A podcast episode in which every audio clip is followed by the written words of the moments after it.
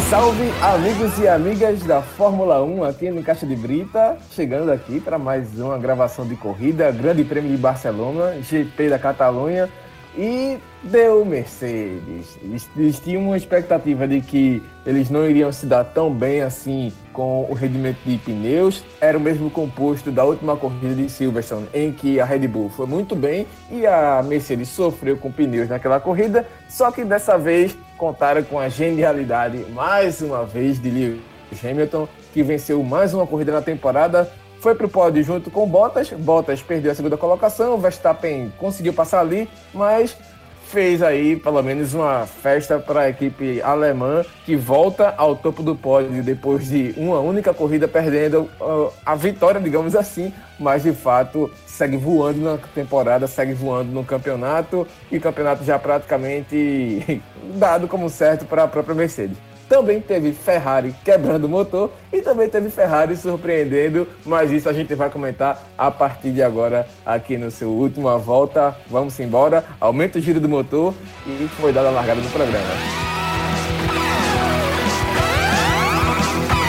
Para a última volta, para vencer a corrida.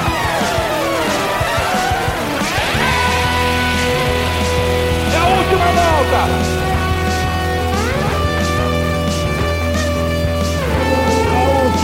Volta para o Brasil! Vitor Aguiar, meu amigo, estamos aqui juntos novamente. Eu, Diego Borges, você aqui para a gente analisar mais uma corrida. Esse GP da Catalunha surpreendeu, né? Mercedes foi bem com os pneus, o que era uma expectativa de que eles sofressem de novo e a Red Bull tirasse vantagem disso, mas dessa vez inverteu, né? A Red Bull é que se não conseguiu sair bem com os pneus e acabou não fazendo a frente que poderia ter feito a própria Mercedes, né? Uma boa tarde, uma boa noite, um bom dia para você que está ouvindo esse podcast. Isso é Diego, um salve aí para todo mundo que está escutando. É realmente uma boa administração de pneu da, da Mercedes, que já vinha de problemas com pneus nas duas últimas provas. Teve os pneus estourando nos dois carros lá na. Eu não lembro quando foi aquilo, aquilo foi na Inglaterra ainda? Foi a primeira da Inglaterra, né? É, na Inglaterra.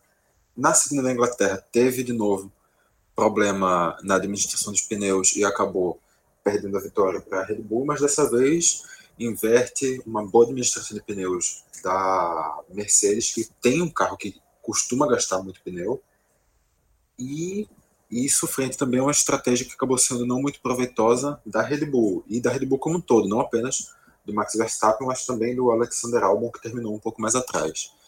Mas assim, foi uma corrida realmente de um domínio tão amplo, um domínio tão amplo, que eu acho que dá para dizer, Diego, que nessa prova lá de Barcelona, do Hamilton para o quarto colocado, ele colocou aí um 8 a 2 Não, com certeza. Foram duas corridas à parte, né? Uma para Hamilton, Verstappen e Bottas, e outra para o resto, porque todo mundo a partir daí, do quarto em diante, tomou pelo menos uma volta. E teve piloto tomando duas voltas. Então, assim, é, ficou bem claro que é a Fórmula 1 de Série A e a Série B está bem distante e o Verstappen conseguindo fazer mágica para rodar com esse carro da Red Bull, que não é o ideal, vale a gente sempre falar disso, mas a genialidade, a, a boa pilotagem do Verstappen, ele é um ótimo piloto, acho que isso faz a diferença demais para que ele possa seguir aí nesse nível tão alto e pelo menos nessa Série A, né? Acho que isso que faz a diferença, mas assim, é, sobre esse rendimento, eu acho que foi muito também da leitura que o Hamilton fez da corrida. Uh, no primeiro, no primeiro terço da corrida ali, o Hamilton largou bem, foi-se embora para a liderança. O Bottas não largou bem, perdeu duas posições, caiu para quarto. Depois ele recuperou a posição em cima do Stroll sem muita dificuldade, mas assim, não conseguiu, perdeu tempo suficiente para não atacar o Verstappen depois mas o Verstappen não conseguia render alto quando ele estava com os pneus melhores do que o da Mercedes, porque o Hamilton segurou o ritmo. Quando ele estava no setor de alta da, da do, GP da, do, do, do, circuito da, da, da Catalunha, que é um circuito misto, tem tanta parte de curvas em, onde que a aerodinâmica dos carros são muito exigida, essa parte é muito exigida, como também tem circuito de, de alta parte de reta, é um quilômetro de reta somente, para não dizer o contrário. Então, assim, é, quando tinha essa parte para ele dar-lhe pau no motor, ele conseguia abrir. E e quando ele estava na parte de baixa, ele reduzia demais. E isso segurava o ritmo do Max, porque se o Max tivesse, é, se o Hamilton tivesse mantido um, um, ritmo muito alto, muito pesado, talvez o Max chegasse junto dele e aproveitasse o melhor do pneu que tinha. E aí o Hamilton foi esperto, segurou porque não tinha o melhor composto, mas depois quando ele segurou para o pneu médio, que estava muito melhor em rendimento do que o pneu mais macio, aí o Hamilton daria show e deu show como deu e, foi até o final da corrida, não deixou a Red Bull tirar essa vantagem que tem correndo mais rápido do que a Mercedes com um pneu macio. Acho que é essa leitura que eu faço. Não sei se você também vai por aí, Vitor. Eu concordo, Diego. Eu acho que é o Hamilton, mais uma vez, fazendo aquilo que ele faz toda a prova, atestando o grande piloto que ele é. Em um carro que realmente, como eu já tinha comentado, é um carro que gasta pneu, é um carro que aquece o pneu, porque isso, é uma, isso dá uma vantagem em velocidade, mas perde em durabilidade de pneu. O Hamilton soube fazer, o Hamilton soube controlar. Claro, isso impulsionando por uma bola largada. Ele largou em primeiro, conseguiu manter a primeira posição, então isso permite que ele faça essa administração. Se ele perder essa posição, é claro que isso não poderia ocorrer. Mas ele segura a primeira posição, ele controla a, a velocidade, ele controla o ritmo da corrida, impede, vai, vai segurando e segurando e segurando aquele pneu, diminuindo muito o desgaste e isso acaba pesando no, no pneu do Max Verstappen, que acaba desgastando mais cedo, desgastando não, acaba superaquecendo mais cedo, ele tem que fazer a troca, e aí o Hamilton consegue abrir vantagem por seguir com a sua estratégia original. Mas também o, o Bottas, eu acho que se não fosse por essa por essa largada ruim, o Bottas também poderia ter tido uma boa corrida poderia ter, ter conseguido ajudar ainda mais a segurar o, o Verstappen para o Hamilton, mas realmente falhou logo na largada, caiu para a quarta posição, quase que para a quinta, que não foi ultrapassado por Pérez ali por muito pouco. E realmente não, não deu. Acabou não dando muito certo. Optou no final por fazer mais uma parada, aquela paradinha ali de última, penúltima volta que é costumeira para ir para a última, para conseguir a volta mais rápida. Conseguiu a volta mais rápida, bateu o recorde da pista, então, mesmo terminando na terceira posição também, uma. Acho que não dá para dizer que foi uma boa corrida, mas sai com esse essa estrelinha positiva também o Walter Bottas, por, nem pela volta mais rápida, mas sim por quebrar o recorde da, da pista que pertencia ao Daniel Ricardo, conquistado em 2018.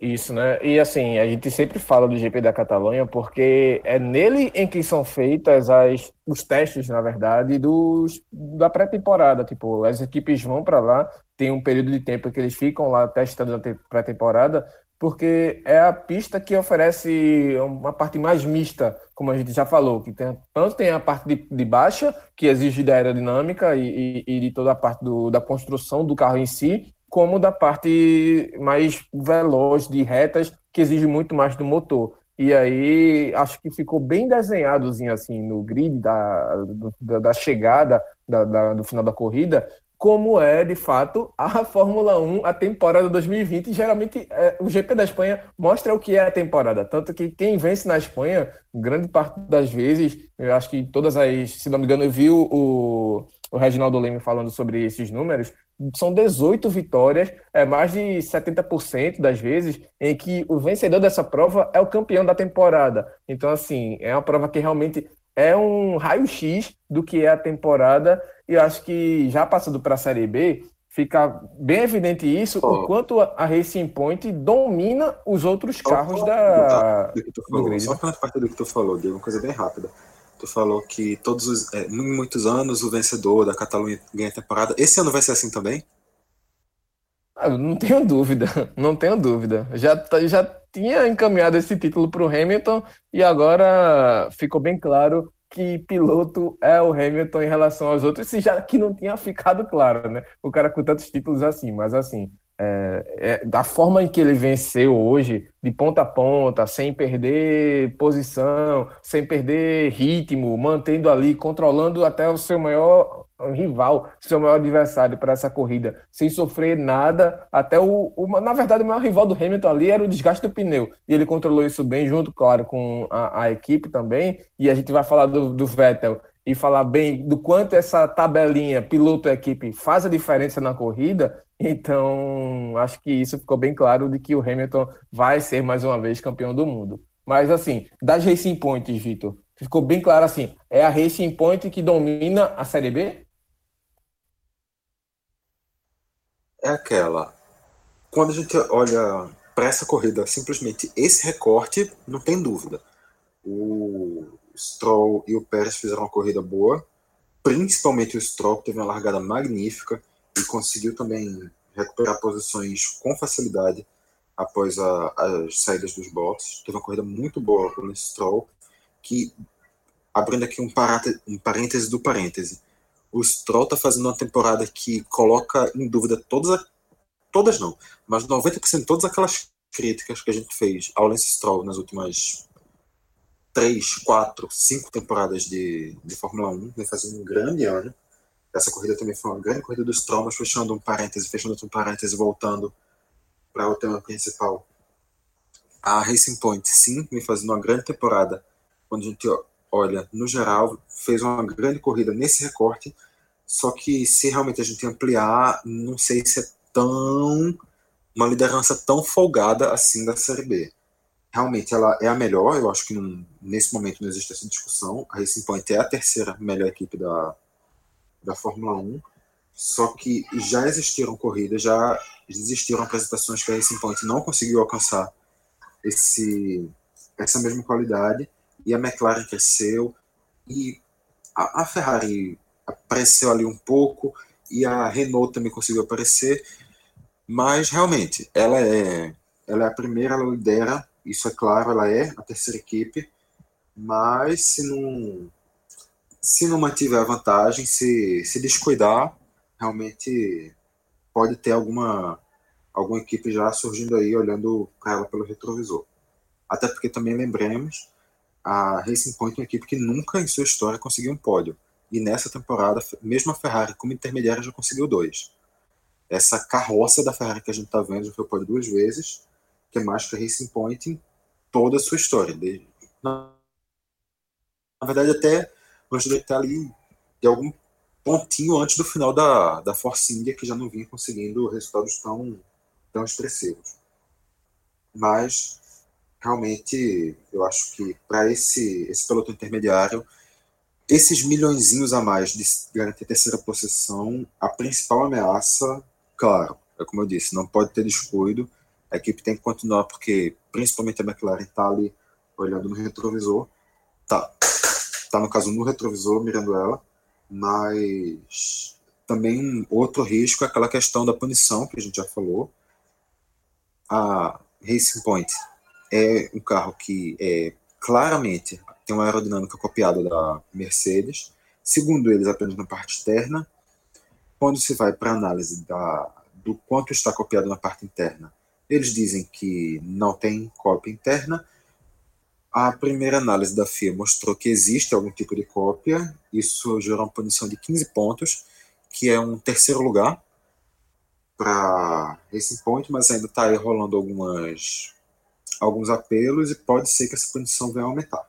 Caso essa pena aumente, caso a Racing Point tenha que trocar algumas peças porque são peças consideradas ilegais, aí realmente pode acabar pesando um pouquinho mais para Racing Point ela perder esse terceiro lugar e não passar nem perto.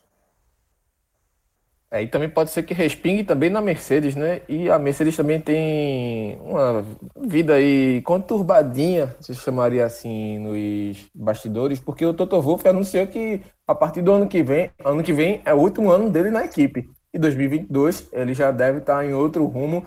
Não se sabe ainda se ele vai assumir algum cargo na Aston Martin que ele tem aí uma relação interessante de, inclusive ele teria essa situação de negociação com o, o Lance Stroll de com certeza vender peças, alguma coisa assim e tal, e também eu, ele é acionista uma, da Williams, né? Uma história que rolou, eu não sei realmente se se confere, mas uma história que rolou quando começou a se falar sobre essa relação entre o Lance Stroll e o Toto Wolff, foi de que o, o Toto estaria interessado ou estaria comprando uma pequena porcentagem ali daquele daquele total que o total não, mas daquela porcentagem que o próprio Lars Stroll tinha comprado da empresa Aston Martin, ou seja, ele seria no caso também um dos um dono minoritário, mas também teria sua participação dentro da empresa, o que sim, se realmente for verdade, se realmente conferir, é uma coisa que aproxima muito mais essa relação dele com, com Aston Martin e é, se torna até, diria, provável se pensar que ele, que ele pinte por lá ao longo desse, desse período, além, claro, de como você também estava completando, da relação muito próxima dele com a Williams.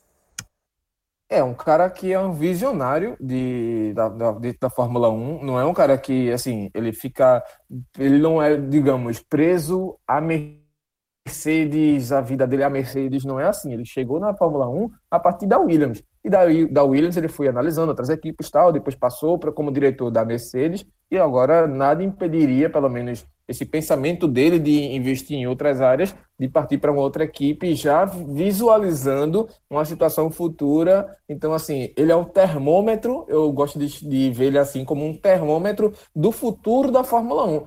Tanto é, tanto é que até como um dos diretores da FIA, ele já foi até cogitado de ser o cara de partir para controlar também essa parte da, da própria Fórmula 1 também como um todo. Então, isso tudo são cenas para os próximos anos. Ainda a gente vai ver muita coisa saindo desses bastidores em relação a Toto Wolff, Mercedes e uma ou outra equipe aí que vem pela frente. Mas assim, você já falou da carroça da Ferrari, e a Ferrari viveu aí hoje um dia em que ela para e olha e faz. É, realmente tem alguma coisa errada. Por quê? Primeiro, o motor do Charles Leclerc não aguentou o cacete que ele deu para tentar passar o Norris. Quando ele aumentou demais o giro, aumentou demais o ritmo, o motor falhou. Sexta corrida apenas. Lembrando que as equipes podem usar quatro motores durante a temporada. Então, assim, já mostra que o motor Ferrari, de fato, não é confiável, como já vinha se mostrando durante todo o ano até aqui, e enfim, deu pau, foi, foi o segundo motor, acho, depois, antes dele só teve o da, da do Kvyat, que não, desculpa, o do Gasly, que deu pau, e agora com o Vettel, uma situação muito crítica de relação. Já claro que já estava a situação crítica, o Vettel já tinha reclamado muito da equipe, a equipe também já tinha falado mal do Vettel também, inclusive na última corrida, e hoje, novamente, o Vettel perguntando a eles qual seria a estratégia da corrida para o resto, se ele mantinha o pneu no ritmo para levar até o final com uma única parada, ou se ele dava um ritmo maior para fazer uma terceira uma segunda parada e para uma terceira perna de corrida muito mais rápido, e acabou que ficou naquela, né? Dez voltas se passaram e só depois a equipe disse para o Vettel segurar o ritmo. E aí ele já não tinha mais segurado e o pneu ia perder muito ritmo para o final da temporada, final da corrida, um pneu macio e não médio. E aí ele teve que segurar com o macio até o final, perdeu algumas posições, mas acabou terminando em sétimo. Ele que não foi para o Q3, largou em décimo primeiro e fez aí uma boa corrida, pelo menos em resultado para ele mas, assim, poderia ter ido além se tivesse um melhor jogo de comunicação. A Ferrari dando uma mais uma né, demonstração do que é a Ferrari nessa temporada. Pois é, Diego. Ah, essa questão do, do Charles Leclerc, realmente o motor morreu, não foi nem outra coisa, não foi nada, o motor simplesmente morreu quando foi mais requisitado. E quando isso acontece assim, é porque realmente a situação está crítica. E para a Ferrari, se acender, não que o alerta vermelho da Ferrari já tivesse aceso, mas agora está piscando desesperadamente, loucamente, dando volta, pulando, gritando: Ei, eu tô aqui. E realmente o motor da Ferrari não dá. Péssimo, não apenas na Ferrari, que ainda tem uma, um chassizinho que é um pouquinho melhor, ainda consegue fazer alguma coisa, mas também na Alfa Romeo e na Haas, que são dois carros igualmente horríveis, correm lá no final do pelotão e nem ameaçam fazer nada. Muitas corridas estão saindo atrás da Williams, saindo não, largando atrás do, da Williams, eles estão largando em quase todas as corridas, muitas eles estão chegando também atrás da própria Williams, que ao longo dos últimos anos a gente sempre tratou como uma equipe que estava fora da, da realidade da Fórmula 1. Mas o Leclerc, eu acho que fica a frustração. Não ia ser uma corrida realmente que ele. Provavelmente, no caso. Óbvio que não tem como se adivinhar a realidade futura, mas. A realidade hipotética, melhor dizendo. Mas é, não parecia ser uma corrida que ele ia fazer uma grande pontuação, mas ainda assim saiu zerado, sem conseguir concluir a corrida, o que é sempre uma, uma desilusão para o piloto. E no caso do Vettel, realmente surpreendeu, conseguiu segurar bem o, o pneu, conseguiu chegar na sétima colocação, conseguiu somar seus pontos, mostrou que ele ainda está ali de alguma maneira. Que também lembrando, o Vettel tá com um chassi novo. Vettel, esse carro do Vettel é um carro teoricamente novo, então isso já já mostra que talvez o problema dele tá não que dele estar mal, mas ele estar tão mal fosse realmente um problema mais mecânico do que do que pessoal, mas as próximas corridas vão dar mais garantia nisso. Mas realmente nessa questão da relação entre o Vettel e a Ferrari é, é só ladeira abaixo. Não vai ter solução ao longo dessa temporada. Essa temporada agora pode estender até 2022. Essa solução não vai chegar. Esses dois lados vão continuar brigados, vão continuar soltando farpas um para o outro, vão continuar se ignorando, vão continuar se atrapalhando, e vai ser isso essa relação entre Vettel e Ferrari fazendo um elo com o futebol pernambucano me lembra um pouquinho a situação que Náutico e Gilmar Del Pozo estão vivendo hoje.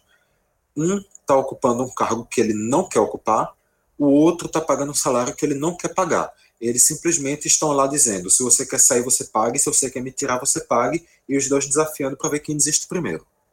Para mim, é isso que está acontecendo na Ferrari. Um bom paralelo aí, interessante. Agora, assim, é, a questão da, do, do Vettel também tem um lado de que, assim, ele já não vai ser piloto do ano que vem. E a Ferrari, ao mesmo tempo, já está tentando desenvolver alguma coisa para o ano que vem. Então, com certeza, tem algumas informações que não é interessante para a Ferrari compartilhar com o próprio Vettel. E isso é mais do que compreensível. Mas, é como o Vitor falou mesmo, vai, não vai sair disso, não. Vai ser uma relação cada vez esfriando mais e dificilmente vai ter bons capítulos o que vai restar o Vettel é tirar leite de pedra, como ele fez hoje na Catalunha, ao longo do resto da temporada. Mas assim, Vitor. Eu... E só, só questão uma coisa em cima do que tu falou, Diego.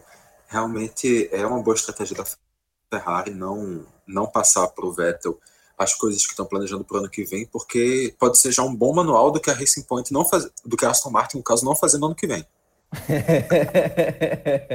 é possível. É bem isso mesmo.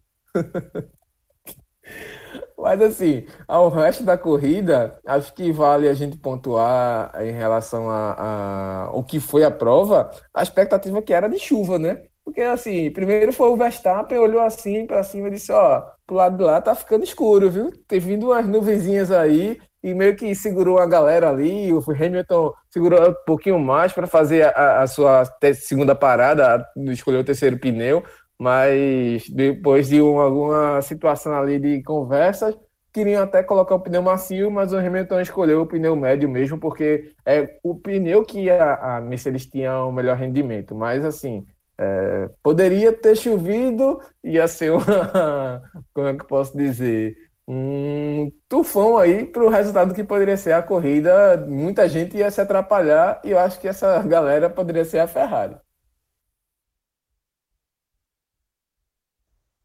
É, talvez tenha até chegado a atrapalhar a Ferrari. Se o Vettel tiver, não tivesse tido aquela ilusão. Porque a Ferrari, pela segunda vez, em uma corrida que fica nessa ameaça de vai ter chuva, não vai ter chuva e acaba rolando essa decepção, a Ferrari é a única equipe que chega e crava: ó, oh, vai chover. Vai chover, vai chover, tá vindo, vai chover. E quando, quando vê, realmente até a metrologia da Ferrari tá complicada, de tão grande que tá a zica da equipe esse ano. Mas eu acho que fica, ficou realmente atrasando um pouquinho a mudança de pneus de alguns pilotos, principalmente do Hamilton, teve, teve essa segurada na corrida, mas eu acho que acima de tudo, antes de pensar em estratégia, antes de pensar em qualquer coisa, a gente lamenta porque não teve a emoção da chuva, que quando vem chuva é sempre fica sempre aquele um pouquinho mais do imprevisível, pode acontecer alguma coisinha ali pelo meio que ninguém sabe o que é. Eu acho que acima dessas questões do pneu, que no final acabou afetando quase todo mundo, porque a maioria dos pilotos deu essa segurada a mais para não para fazer a troca. Eu acho que mais que isso realmente fica essa essa emoção a mais que que para a gente que está assistindo ficou faltando. Foi o quase, digamos assim.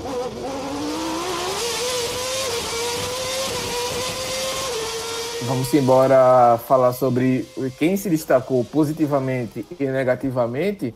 Eu acho que entre os positivos eu colocaria a McLaren depois de uma temporada assim, uma corrida ruim na última semana, no, no, na última quinzena, na verdade, na última corrida, já, já, correndo em casa, correndo na, lá, lá em Silverstone.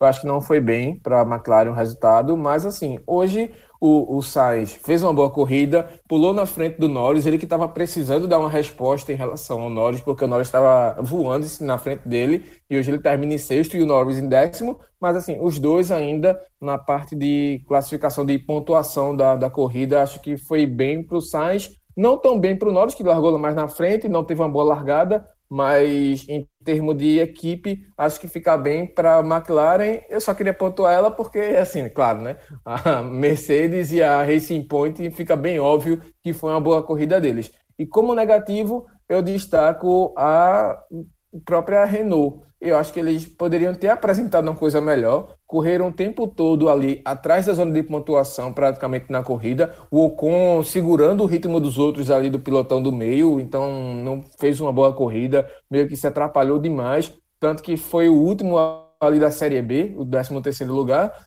E também, acho que só esses três. No caso, o bom rendimento da McLaren o bom domínio da Mercedes e o bom domínio da, da, da Racing Point na Série B. Tem mais alguém que você. É assim, e o Raikkonen foi bem, viu? Tanto na largada quanto no fim da corrida, é o líder da Série C. Mas acho que eu ponto só esses aí.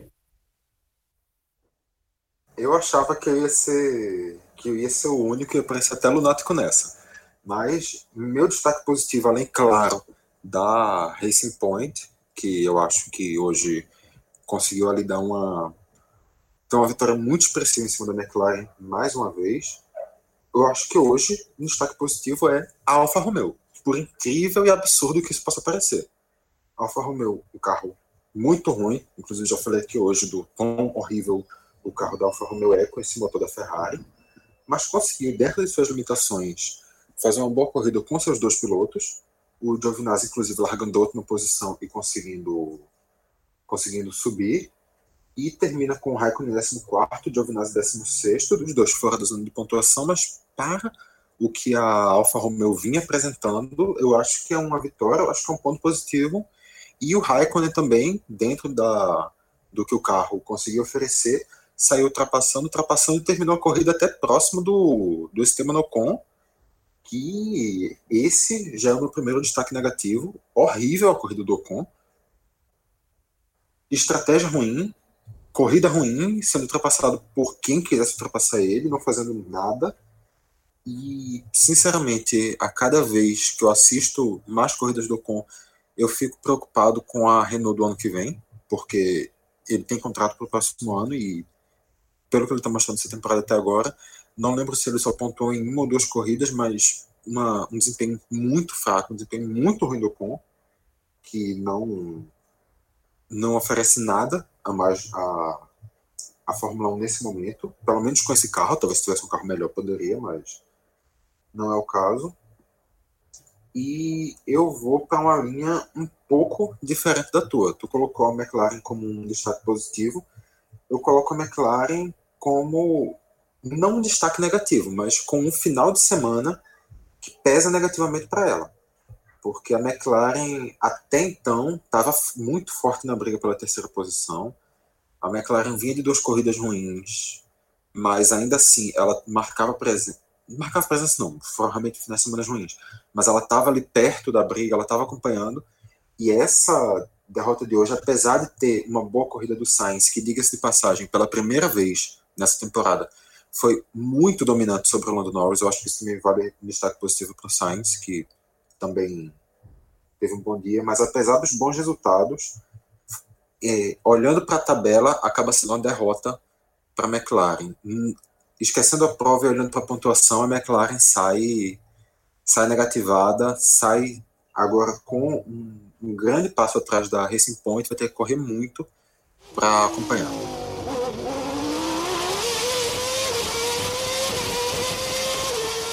Então vamos embora para a classificação da, da corrida, pelo menos assim, os números que foram apresentados hoje na, em Barcelona. Lewis Hamilton, vencedor da prova, primeiro pela Mercedes, duas paradas de estratégia, Verstappen o segundo, Bottas o terceiro, fechando ali o pódio. Aí vem as duas Racing Points, o Pérez chegou em quarto, mas por uma punição de cinco segundos, por ignorar uma bandeira azul. Mais uma vez o Pérez fazendo caquinha dentro da corrida, foi ultrapassado pelo Stroll no, no, na, no tempo final da prova. Sainz o sexto, Vettel o sétimo, Albon oitavo. Albon também não foi uma corrida boa dele. Gasly nono. Gasly tá segurando ali ó, a, a, a AlphaTauri nas costas. Acho que ele vai precisar de um tratamento ali com quiroprata. Porque quiropata, né? Quiropata? Quiropatia? Acho que é quiropata, né? Ué. Mas está precisando de uma massagenzinha, no mínimo, nas costas do Gasly. Norris fechando a zona de pontuação, décimo. Aí Daniel Ricardo, décimo primeiro. Décimo segundo, Kvyat. Também fez uma gracinha na corrida, mas terminou fora da pontuação.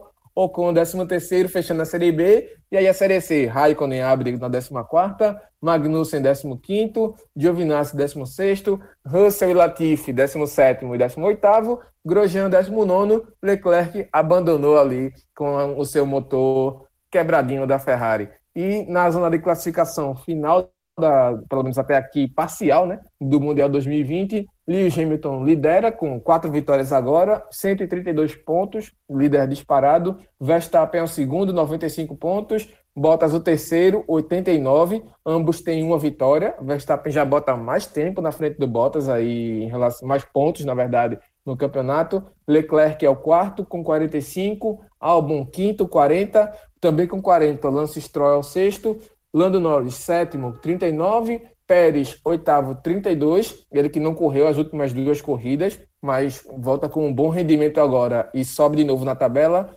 Sainz é o nono com 23. Ricardo, décimo, 20. Esteban com décimo primeiro, 16. Vettel, décimo segundo, 16 também, se desgarrou um pouquinho ali do, dos últimos pontos. Gasly, décimo terceiro, 14 pontos. E aí vem Huckenberg, 14 com uma única corrida e seis pontos. Giovinazzi, 15 dois. Essa galera aí já não pontuou mais. Giovinazzi, dois pontos. Kvyat, dois pontos. 15 16 Magnussen, 17 um ponto. E a galera que não pontuou, George Russell, Raikkonen, Latifi e Roman Grosjean. Ah, meu Deus, toda vez que eu olho assim, lanterna, Roman Grosjean, meu Jesus. Mas, algum, alguma coisa para pontuar aí, Vitor, nessa classificação dos pilotos? É, eu tenho uma coisa para pontuar assim, não é nem sobre a classificação em si, mas é porque realmente era um piloto que eu nem estava lembrado que existia até tu, tu passar pela classificação, que é o próprio Grosjean. Fazendo merda de novo, né? Por pouco que o Grosjean não tira ele e o Raikkonen de uma vez só da pista, porque gosta de dar um susto esse Grosjean. O pilotinho ruim. Os dois Haas, né? O, o, no, no, no treino livre do FP3, antes do Qualify, o Magnussen meteu o carro lento no meio do traçado, o Ocon vinha rápido, o Ocon também deu uma vacilada, que ele olhou no retrovisor na hora e quando ele voltou para a pista, já estava com a Haas, a bunda da Haas na, na cara dele, aí ele teve que meter o carro para o lado, perdeu o controle, rodou, bateu, quebrou o bico, quebrou suspensão, a porra toda, e aí a FIA disse que o Magnussen não seria punido porque na telemetria ele não freou, mas fica mais uma magnussada em cima dos caras. E o Magnussen, que é tido como o cara mais mau caráter entre os pilotos, até chamado de palhaço. O Huckenberg tem uma passagem ótima que bate no ombro dele enquanto ele está dando entrevista e ele fica todo errado, dizendo parabéns, hein? Mais uma vez o cara que mais caga aqui na. Não com essas palavras, mas é praticamente o que ele disse. Chamou de mau caráter. Porque nem deve falar português. Exatamente, né? Mas se bem que o Rubinho ensinou muita coisa de palavrão pro, pro Huckenberg, o Rubinho ama o Huckenberg e com certeza deve ter ensinado o que significa a palavra para ele. Mas vamos embora para os construtores. E Mercedes. Só para acrescentar uma coisa, eu já falei ah. isso algumas vezes nas últimas voltas, últimas voltas, última voltas, enfim, no plural desse programa aqui, mas o Grosjean é tão ruim, mas tão ruim, mas tão ruim que eu não consigo criticar o Magnussen. De tão pior que é o companheiro de equipe dele. Eu não quero os dois. Pra mim, vai um e não vem outro, não tem nem troco. Não, é claro. Se dissesse assim, Vitor, você quer algum dos dois na sua equipe? É, não, obrigado. Eu piloto mesmo, tô tranquilo. Mercedes é a líder do campeonato, 20, 221 pontos somente. Red Bull, segunda, 135. Racing Point, terceira, voltou a, a, terceiro lugar agora, lembrando que já com desconto da pontuação, 63 pontos. McLaren, a quarta, 62. Quinto lugar da Ferrari, 61. Renault, sexto lugar com 36. Alpha Tauri, sétima com 16. E aí, Alfa Romeo com dois pontos, a oitava. A Haas, um pontinho no lugar. E a Williams, décimo lugar com zero pontos. E choca ninguém, mas Tá melhorando, tá melhorando, tá melhorando. Um dia a Williams sai disso. Lembrando que próximas etapas agora a gente vai ter um períodozinho de um hiatozinho, né? Pelo menos umas duas semanas até a próxima, próxima corrida, que vai ser justamente a sétima na Bélgica. Spa-Francorchamps é um dos circuitos que os pilotos mais gostam, é um dos circuitos mais longos da, da Fórmula 1 em termos de quilometragem. Então, é muito rápido, muitas retas, curvas e alta velocidade. Acho que a gente vai ter mais uma vez uma boa corrida na Bélgica. E lembrando, dia 30 de agosto, depois é, no caso, é uma perna de três corridas seguidas, mais uma vez, três fins de semana consecutivos. Tem Bélgica, depois duas na Itália com Monza e Mugello, que é a casa da Ferrari. Vai ter algum vexame da Ferrari em casa? Não sei nem porque tão pouco, é certeza. Vai ter vexame da Ferrari em casa, vai ter vexame da Ferrari fora de casa. Essa temporada tem vexame da Ferrari de todo tipo em toda corrida e em todo lugar. Mas também lembrando que essa terceira prova da sequência, essa prova em Mugello, essa prova na casa da Ferrari, é a milésima prova da história da Ferrari na Fórmula 1, que apesar do mau momento, eu acho que não tem como relembrar, é a maior vencedora tanto em número de campeonatos quanto em número de corridas.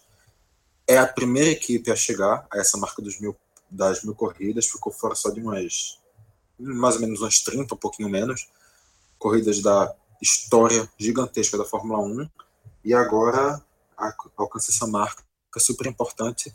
Fica aí, claro, o, essa lembrança do mau momento, mas o fato histórico é o mesmo. E aproveitando que é, está falando sobre Ferrari. Diego, aquela perguntinha capciosa de todo final do programa. Dá para esperar alguma coisa do Vettel ainda nesse ano? Rapaz, acho que dá para esperar dos bastidores. Na pista, não. Mas dos bastidores é exatamente onde é que ele vai correr no ano que vem. Agora, dentro da pista, é só o que ele pode tirar. Talvez, se ele conseguir o pódio, aí sim eu vou me surpreender. Eu não descarto essa possibilidade a não ser. Agora sim, se depender só dele. Se a equipe, enfim, ouvir o que, é que ele está pedindo de alguma forma, se cair a iluminação assim na galera ali do, do, do, paddock da Ferrari e ele conseguir ser ouvido. Mas se não for por isso, acho que não sai nada, não. Eu tô, tô numa parecida. Acho que sim, que ele pode até conseguir voltar a ter boas exibições como ele teve nessa corrida, ele pode conseguir seus pontinhos subir um pouquinho aí no Mundial de Pilotos, porque também não é muito legal ver um tetracampeão nesse, nesse ponto tão baixo do, do campeonato, mas realmente não. Eu acho que não dá para esperar muitas, muitas alegrias e muitas felicidades nessa temporada. E eu acho que a imagem que fica é aquela da cara do Matia Binotto olhando para o carro do Leclerc enquanto ele está sendo removido da pista. Da pista e... não, já no box. e lembrando que o Hamilton agora chega a 88 vitórias, 88 da sua carreira, E se ele ganhar as próximas três, ele iguala Michael Schumacher com 91, justamente em Mugello, nesse GP de número 1000 da Ferrari. Vê que presente. Se ele tivesse ganhar a última corrida, ele poderia ultrapassar em Mugello, que eu acho que esse é mais ofensa ainda. Mas ainda assim, tá. É, é só realmente esperar agora para qual vai ser a corrida, porque já está engatilhada aí essa, essa ultrapassagem fora da pista do, do Raikkonen, do, do Hamilton. Raikkonen queria, não duvido. É. Mas também o cara tá com boi da sombra. Mas é isso. Assim a gente termina. A né? ultrapassagem, a ultrapassagem do Raikkonen também está aí no caminho, mas a ultrapassagem no Barrichello em número de corridas. Pois é, né? No caminho também. Ele diz que não tá ligando pra isso não, mas ele tá, ele tá sim, tá sim. Ano que vem ele pega a sacola dele, pega a viola, bota no saco e vai embora pra tomar a vodkazinha dele lá na Finlândia. Mas é isso. A gente termina mais uma última volta desse jeito. Fiquem ligados aqui nas redes do Caixa de Brita. Tem muita coisa nova chegando no seu feed, arroba Caixa Brita, ouça no feed do Última Volta, ou também do próprio feed do Caixa de Brita. A gente está sempre aqui para conversar com vocês e podem discutir aí à vontade, sempre debatendo, conversando aí a respeito das nossas opiniões aqui na Fórmula 1. Valeu, Vitor. Um abraço a todo mundo. Até a próxima corrida. Até Spa. Falou, galera.